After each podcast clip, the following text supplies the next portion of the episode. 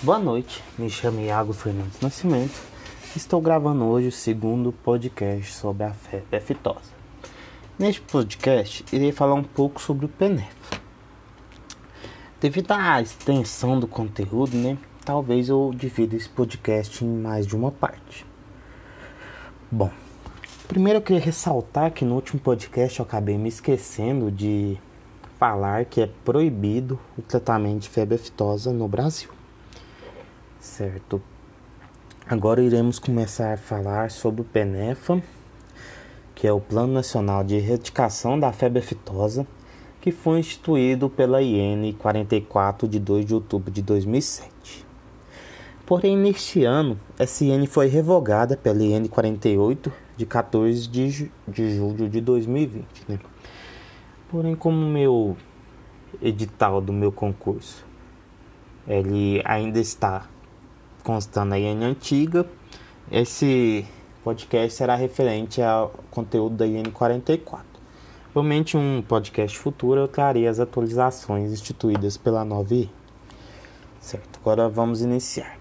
O PENEFA tem como objetivos a erradicação da febre aftosa em todo o território nacional e a sustentação dessa condição sanitária por meio da implantação e implementação de um sistema de vigilância sanitária apoiado na manutenção das estruturas do Serviço Veterinário Oficial e na participação da comunidade.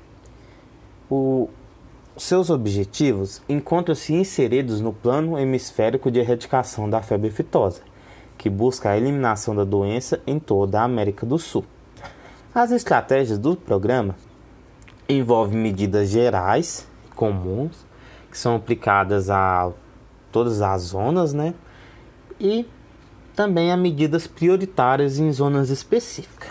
Dentre as medidas comuns estão a manutenção e o fortalecimento das estruturas do Serviço Veterinário Oficial, o cadastramento do setor agropecuário, a edição de atos para respaldar as medidas operacionais do PENEFA, incluindo ações corretivas, o estabelecimento de sistemas de supervisão e auditoria do Serviço Veterinário Oficial, a modernização do sistema de informação epidemiológica, o fortalecimento das estruturas de diagnóstico laboratorial, o fortalecimento dos programas de treinamento de recursos humanos, o controle da movimentação de animais, seus produtos e subprodutos, a manutenção de programas de educação sanitária e comunicação social, a organização e consolidação da participação comunitária por meio da implantação e manutenção de comissões estaduais e locais de saúde animal,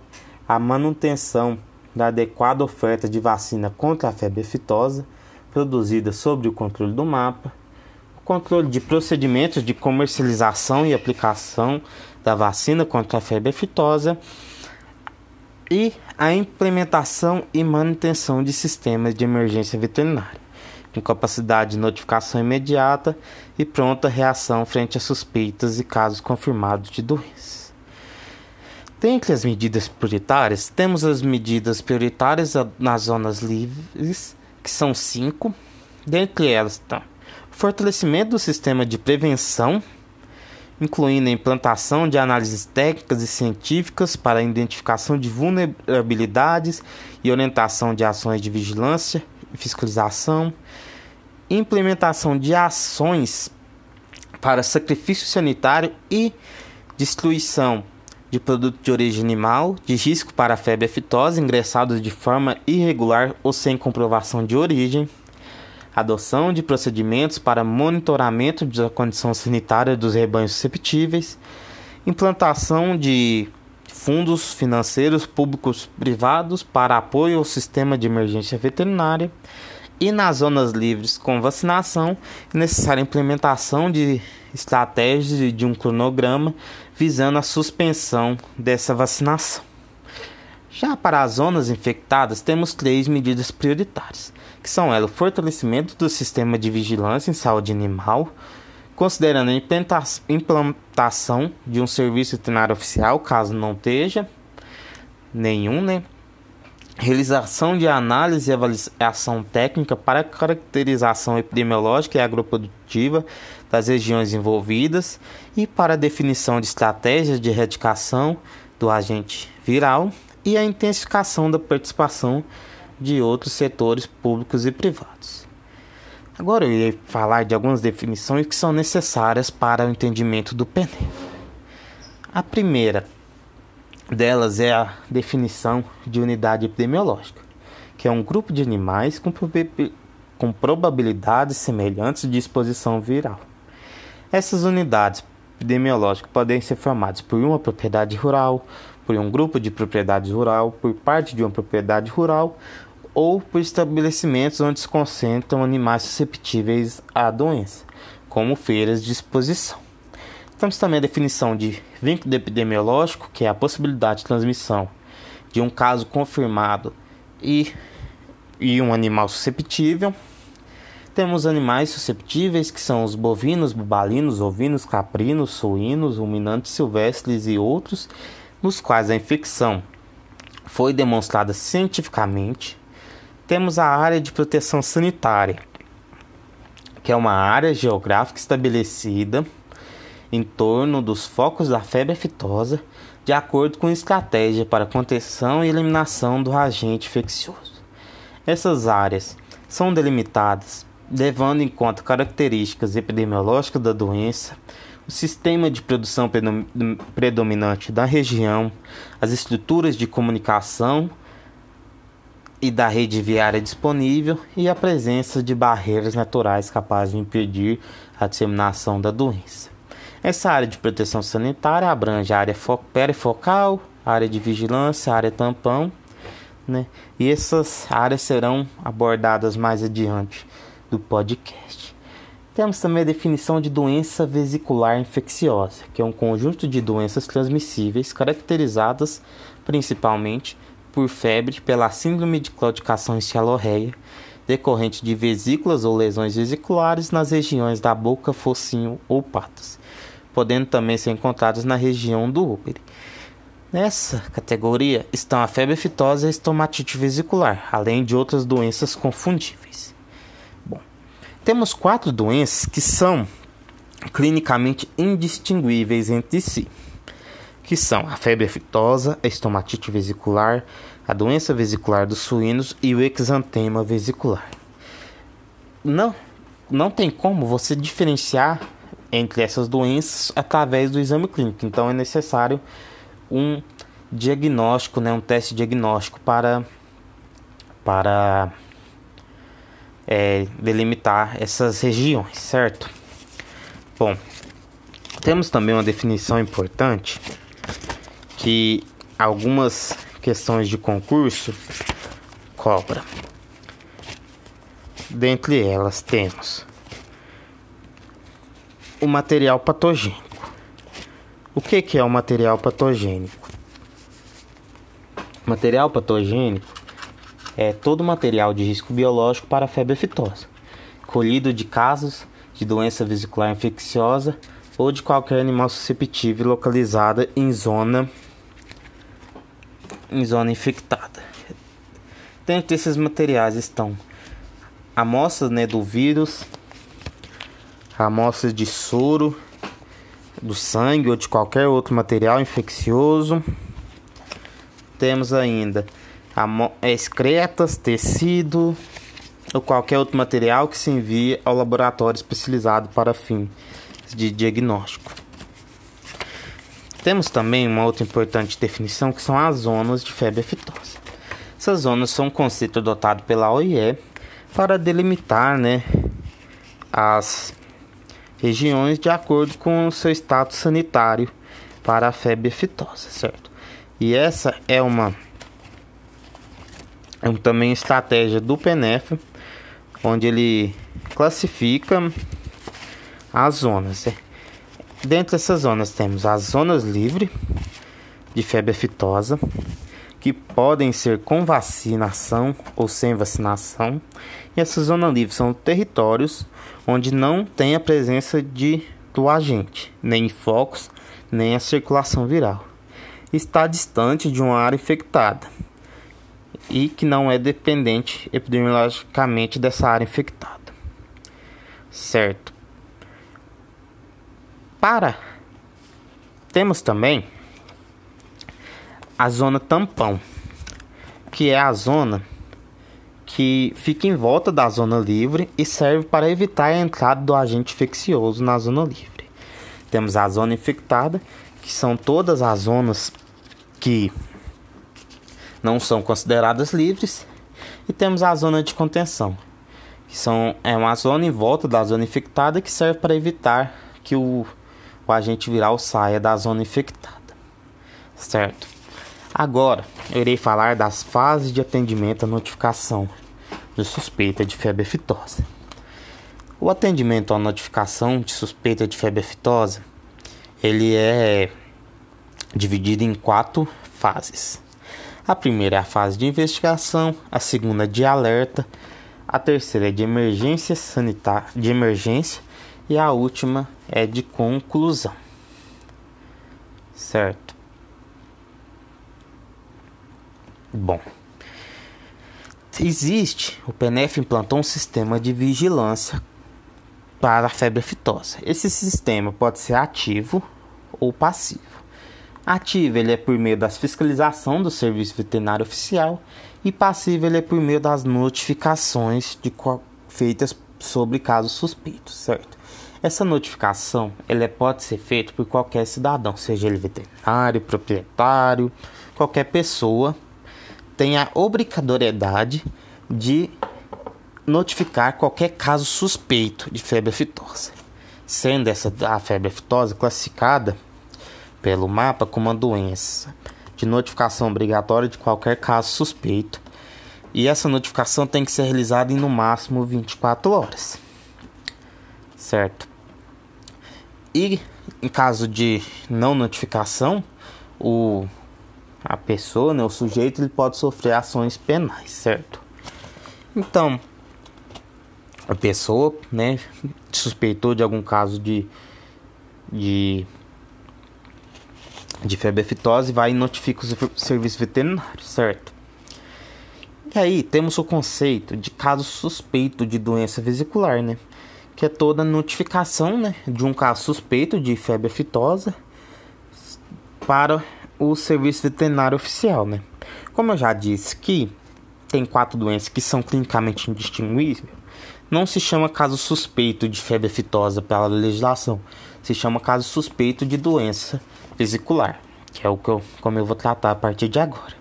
Certo? Após essa notificação desse caso suspeito de doença vesicular, o serviço veterinário oficial tem 12 horas para ir até a propriedade e iniciar uma investigação clínica epidemiológica. Essa investigação ela tem que ser rápida, pois o tem que se confirmar ou descartar essa suspeita rapidamente para tomar as ações necessárias em caso de positividade para conter o avanço do agente, visto que ele tem um alto potencial de disseminação por algumas características como o tamanho dele, que ele pode se, ser propagado por diversos quilômetros, certo? Nessa investigação clínica epidemiológica será realizada uma investigação epidemiológica, né, onde o veterinário oficial que irá atender a suspeita irá observar o comprovante de vacinação desses animais, as guias de trânsitos, as GTAs, né, que é a guia de trânsito animal de, desses animais, para ver se ele saiu da propriedade há algum tempo, período próximo, se ele passou por algum lugar, né? Ele vai entrevistar o dono da propriedade e os peões, perguntando sobre quando começou a vesícula, quando os animais foram cometidos, se já tinha andado isso antes, se tem lesões recentes, se tem lesões antigas. Ele vai fazer um exame clínico certo? Esse exame clínico é importante que seja feito diretamente nos lotes sob suspeita, para que o veterinário oficial não, singe, não, não atue como um, um propagador da doença, porque caso ele vá no, num, num lote suspeito, na verdade, quase casos tenha suspeita, né? Ele passou perto do lote suspeito, mas vai em outros lotes, ele pode estar carregando a doença. E também, como é necessário que seja rápida essa confirmação ou descarte dessa suspeita, Então ele vai direto sobre o lote suspeito, vai fazendo esse exame clínico do lote.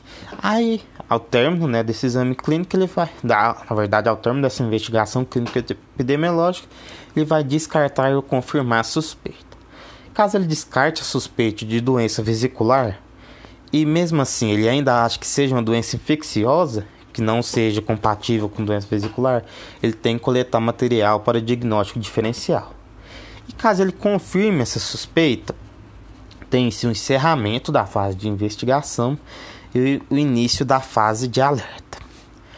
Onde nessa fase de alerta será adotada algumas medidas, como a continuação da investigação epidemiológica, a colheita de material para diagnóstico, o preenchimento do formulário inicial de diagnóstico de doença vesicular, né? É um diagnóstico presuntivo, né, de doença vesicular. Vai ser emitido um termo de interdição onde será restrito o trânsito de pessoas, de animais, de produtos produtos originais, né? Na verdade, será restrito o trânsito de pessoas e veículos e proibido o trânsito de qualquer animal ou produto de origem animal na propriedade, podendo essa restrição ser substituída por alguma medida comprovada para eliminação do agente viral, certo? Ou por outras medidas que o serviço veterinário oficial acha necessário adotar. Que a IN traz uma coisa que é legal de se falar, que caso a propriedade não tenha como é, armazenar o leite produzido, né?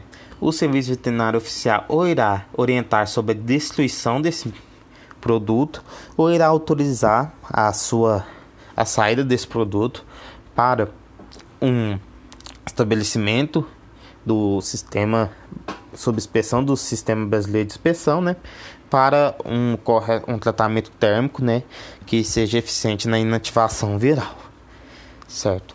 O Dentre outras medidas adotadas na fase de alerta são informar aos responsáveis pelos animais e aplicar medidas de biossegurança, que estão entre elas o descarte adequado do material, a proibição de trânsito, como eu já citei, a suspensão de trabalhos que aumente a chance de difusão mecânica do agente e a orientação de que o lote de animais doentes só deve ter responsabilidade de poucos tratadores e que esses tratadores não entrem em contato com os demais animais susceptíveis da propriedade.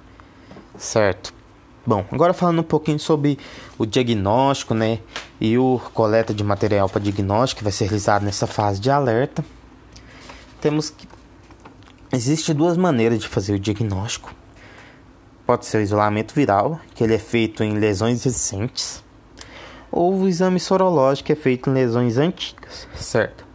E qual que é o material que eu vou coletar para fazer esse diagnóstico? Existem três materiais: o epitélio vesicular, o líquido vesicular e o líquido isofaríngeo.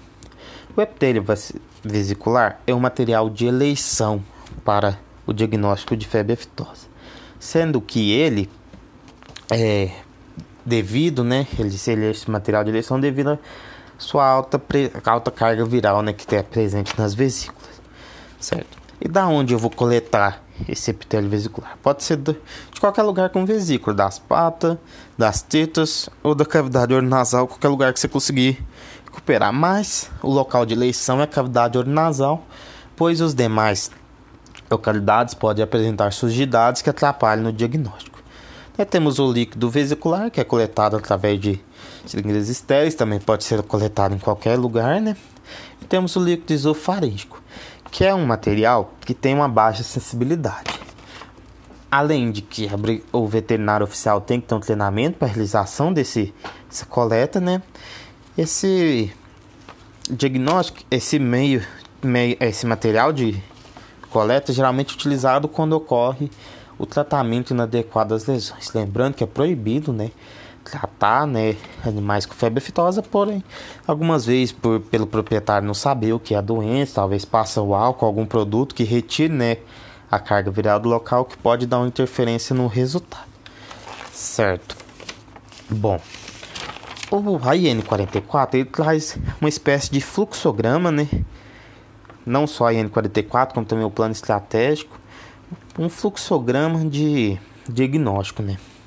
Bom, nesse fluxograma, eles falam que para o envio das amostras para o laboratório, elas devem ser congeladas ou refrigeradas e mantidas em meios para transporte, meios de cultura para transporte, onde recomenda-se que o epitélio vesicular seja encaminhado no meio de transporte chamado valet, o LEF no meio early e o líquido vesicular ele só precisa ser congelado ou refrigerado.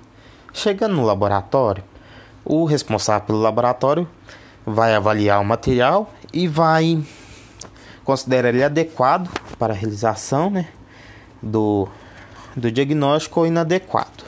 Ele vai ser adequado quando vier em pouca quantidade ou vier fora da temperatura. Se o animal estiver adequado, o, será realizado o exame ELISA, né, é aquele que eu já falei, que vai detectar anticorpos para as proteínas não estruturais 3A, 3B e 3C. Né. Caso dê positivo nesse ELISA, é realizada a subtipificação do vírus, né, e você tem um resultado em menos de 12 horas. Caso dê negativo, e também caso a amostra seja considerada inadequada, será realizado a primeira passagem. E o que é essa primeira passagem? Você vai colocar essa amostra num meio que irá permitir sua, replica sua replicação viral. E que meio é esse? Pode ser tanto no cultivo celular ou inoculando essa amostra em camundongos. Certo? Após essa passagem, será, feito o exame chamado fixação de complemento e avaliação do efeito citopático, onde dará o resultado positivo ou negativo. Sendo positivo, você vai subtipificar o vírus e vai ter o resultado em até 3 dias. Sendo negativo, ele será realizada a segunda passagem, que é igual à primeira, utiliza o mesmo diagnóstico. Certo? Utiliza o mesmo, mesmo teste, então é a mesma coisa, só que é a segunda passagem. Bom, o resultado negativo de febre aftosa só sai após o resultado negativo da terceira passagem. Certo? E caso dê negativo para a febre aftosa, o, é obrigatório que o serviço veterinário oficial faça o diagnóstico diferencial da doença para comprovar o IE que não tem febre aftosa aqui. Certo? Que também é bom ressaltar, caso dê positivo na segunda passagem, o resultado vai sair em até 6 dias, caso dê positivo na terceira em até 10 dias. Mas lembrando que você vai dar negativo só após a terceira passagem. E se der positivo, você vai subtipificar e vai ter o, em até 10 dias o resultado, né? E o que é, que é considerado um caso confirmado de febre aftosa? É o caso onde foi isolado, né, identificado o vírus da febre aftosa em amostra de animais susceptíveis com ou sem sinal clínico ou em produtos obtidos desses animais, ou que ocorreu a detecção do antígeno viral específico do vírus da febre aftosa em amostras procedentes de caso de doença vesicular ou de animais que possam ter tido contato prévio direto ou indireto com agente etiológico, ou ainda a existência de um vínculo epidemiológico com um foco de febre aftosa, desde que atende às seguintes condições: presença de um ou mais casos confirmados de doença vesicular nesse vínculo epidemiológico, detecção do anticorpo contra proteínas estruturais em animais não vacinados ou detecção de anticorpo contra proteínas não estruturais em qualquer animais, desde que a hipótese de infecção não possa ser descartada pela investigação epidemiológica. Certo? Então já falei, né, as etapas do diagnóstico. Quando dá negativo, eu tenho que fazer o diferencial. E quando dá positivo, o que acontece? Eu encerro o meu minha fase de alerta e inicio minha fase de emergência veterinária, certo? Essa emergência veterinária se inicia após a é, confirmação, né, de febre aftosa. Como eu já disse, que a emergência veterinária é uma condição causada por focos de doenças com potencial epidêmico para produzir graves consequências sanitárias, sociais e econômicas que comprometem o comércio nacional e internacional, a segurança alimentar ou a saúde pública, e que exigem ações imediatas para o seu controle ou eliminação, visando ao estabelecimento, restabelecimento da condição sanitária anterior dentro do menor espaço de tempo possível, certo? Bom, quando se confirma um caso de febre aftosa, é realizada aquela área de proteção sanitária. E como que ela é feita? Temos o foco, né? A área de foco, a propriedade de foco, certo? Tem 3 quilômetros. A partir das bordas do foco é delimitado a zona, né, a área perifocal. 7 km da borda dessa área perifocal é realizado a área de vigilância. E 15 km da borda dessa área de vigilância né, é instituída a área tampão. Certo? Na área perifocal pode ser aplicada medidas como a vacinação e o sacrifício de animais positivos. Certo? Bom, confirmado um caso de febre aftosa. Qual é a estratégia para conter esse foco? Né? Vale ressaltar aqui que é um foco de febre aftosa. É um ou mais casos positivos de febre aftosa. Então, teve um caso positivo de febre aftosa, é um foco de febre aftosa. A OIE preconiza duas estratégias de erradicação, né? De, de contenção, né? De um foco de febre aftosa. A estratégia sem despovoamento e a estratégia com o despovoamento. No Brasil, sempre foi adotada a estratégia com despovoamento onde todos os animais susceptíveis da propriedade, das propriedades com vínculo epidemiológico, podendo estender até as propriedades vizinhas, todos esses animais susceptíveis são sacrificados através do rifle sanitário e são enterrados ou adotar ou é adotada alguma outra maneira de distribuição, né, destruição das carcaças desses animais por um método efetivo, né, de que comprova a eliminação do agente viral. Então ocorre o sacrifício né, de todos esses animais, né, a destruição de suas carcaças. Após esse sacrifício, é realizada uma limpeza e uma desinfecção em todas as instalações da propriedade. Após essa limpeza e desinfecção, é feito um vazio sanitário, onde a legislação não estabelece o tempo desse vazio. Após o vazio sanitário é iniciado, né, a, a repovoamento, né, com animais sentinelas, que são bovinos ou suínos, né, bovinos menores de um ano ou suíno com 45 kg sem vacinação, que vão servir para mostrar se tem ou não o vírus ainda presente ali. Se esses animais sentinelas não controlarem a doença, inicia o repovoamento com 20% do, da população animal, depois de alguns de uma determinada data que não é especificada na legislação, pode acontecer o repovoamento completo da propriedade. Certo?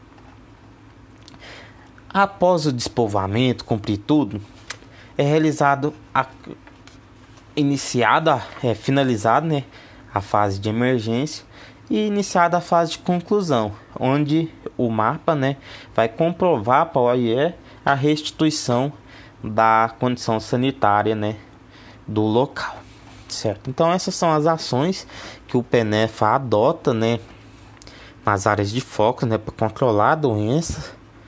Certo?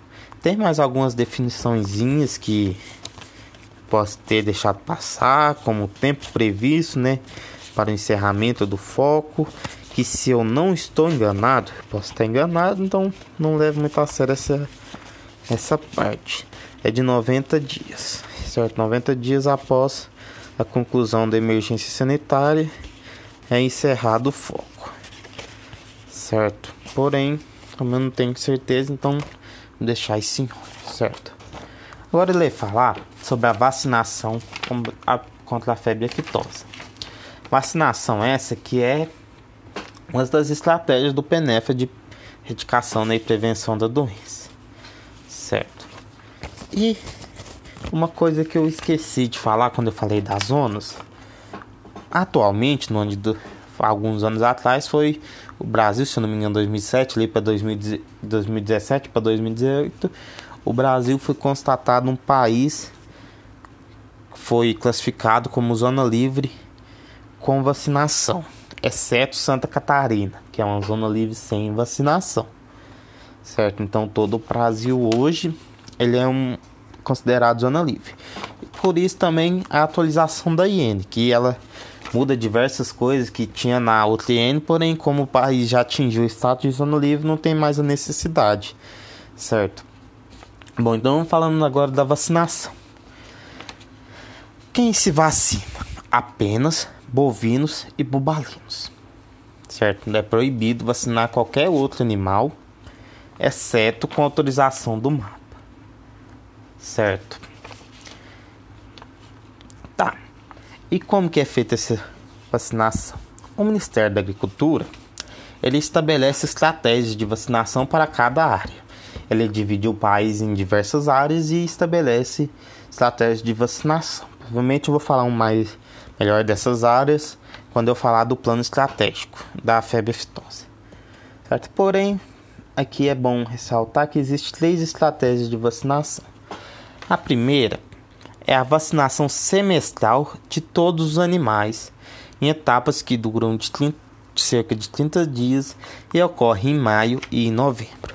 A segunda etapa, a segunda estratégia, é a vacinação semestral para animais de até 24 meses e a anual para animais acima de 24 meses. E como que funciona? Em maio vacina todos os animais, né?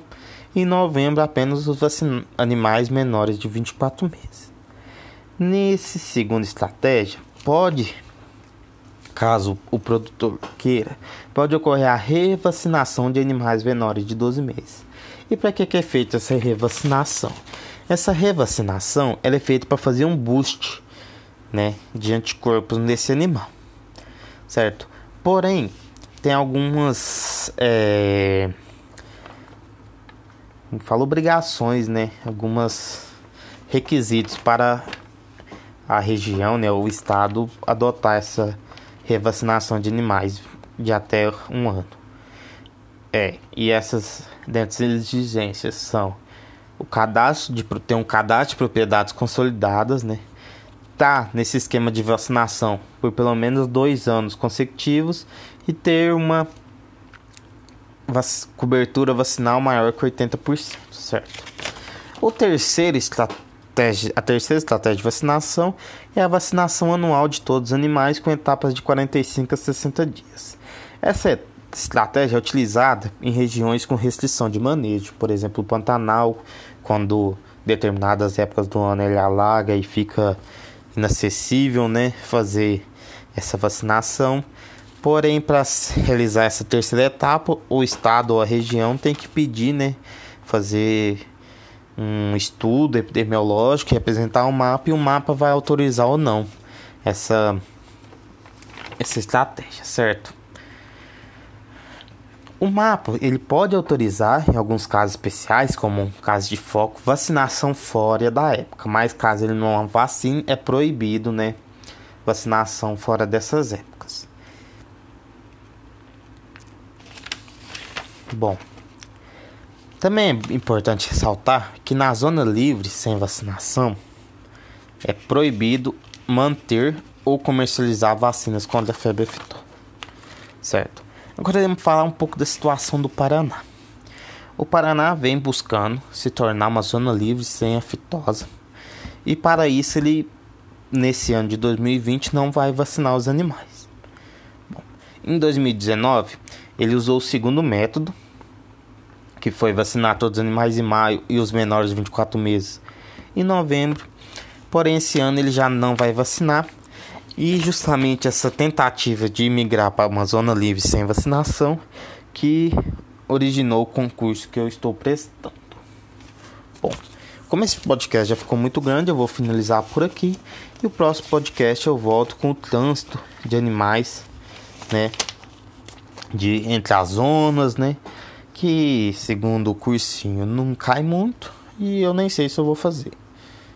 Então, adeus e boa noite.